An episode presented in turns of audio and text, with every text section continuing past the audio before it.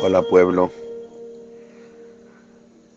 Es un gusto, un gozo en, mi corazón volver a estar con ustedes, aún por medio de esta plataforma de internet, pero podemos disfrutar un poquito de la palabra del Señor.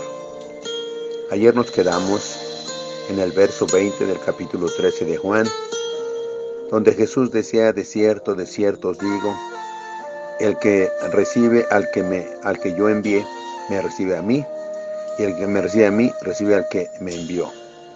Esto habla de una relación con Dios continua, ¿verdad? Donde algunos se pierden la oportunidad de tener a Dios en sus hogares, en sus vidas, porque rechazan a aquel que viene con las buenas nuevas.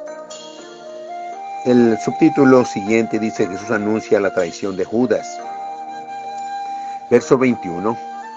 Habiendo dicho Jesús esto, se conmovió en espíritu y declaró y dijo, de cierto, de cierto os digo, que uno de ustedes me va a entregar. Está hablando con sus doce discípulos y les dice que uno de los doce es el que le va a entregar. Verso 22. Entonces los discípulos se miraban unos a otros, dudando de quién hablaba. Cualquiera tendría temor. Cualquiera pensaría, seré yo. ¿Verdad? Y uno de sus discípulos, al cual Jesús amaba, estaba recostado al lado de Jesús, en su pecho. A este, pues, hizo señas Simón Pedro para que preguntase quién era aquel de quien hablaba. Siempre Simón Pedro, el más aventado, el que quiere conocer la verdad, el que no se queda con dudas. Él entonces, recostado cerca del pecho de Jesús, le dijo, Señor, ¿quién es? Respondió Jesús, a quien yo diere el pan mojado, aquel es. Y mojando el pan, lo dio a Judas Iscariote, hijo de Simón. Y después del bocado, Satanás entró en él. Entonces Jesús le dijo, lo que vas a hacer, hazlo más pronto. Pero ninguno de los que estaban a la mesa entendió por qué él le dijo esto.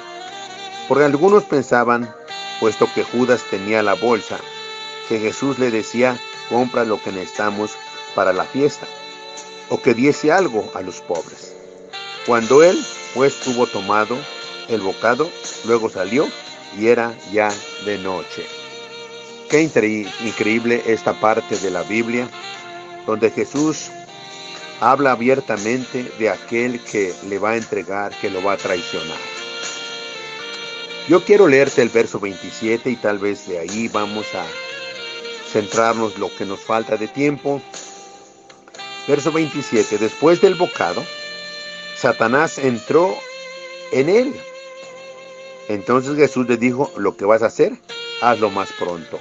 Quiero que notes que Jesús se dio cuenta que el diablo ya había entrado en Judas Iscariote. Y le dice lo que va a hacer, hazlo más pronto. O sea, está hablando ya con el adversario. ¿Verdad? Pero lo, la primera parte del versículo, yo quiero hablarte de él. Dice, después del bocado, Satanás entró en él. Entonces Jesús le dijo, lo que vas a hacer, hazlo más pronto. Ve, tal vez tu pregunta es, ¿por qué entró Satanás en Judas Iscariote? Si era uno de los discípulos también de los doce. ¿Por qué entró? Tan fácil. Si conocía el ministerio de Jesús, sabía que Jesús había liberado al endemoniado Gadareno y a otros más. ¿Por qué entró en él? Y tal vez nosotros a veces nos preguntamos, tal vez seré yo. ¿Seré algún candidato para que entre el enemigo en mi vida? Bueno, yo quiero decirte que Satanás entró en Judas Iscariote porque Judas Iscariote no era un hombre fiel a Dios no era, no era transparente al ministerio que Cristo le dio. Y entonces, como él tenía la, bolsa del dinero, ¿verdad? Siempre sustraía, él sustraía para él. O sea, era un ladrón. Había una puerta abierta. Y por eso Satanás entró en la vida de Judas Iscariote. Y fue y entregó a Jesús a los religiosos. Amado, cuida tu vida. Si hay una puerta abierta, más vale que la cierres. ¿Cuáles son puertas abiertas? Esas. El pecado de inmoralidad, el orgullo, la falta de perdón, la soberbia. Hay muchas puertas que pueden estar abiertas en nosotros y el enemigo puede dañarnos. Gracias, pueblo de Dios, que Dios los bendiga. Mañana estaremos, seguiremos con este estudio. Cuídense, por favor. Un abrazo para todos.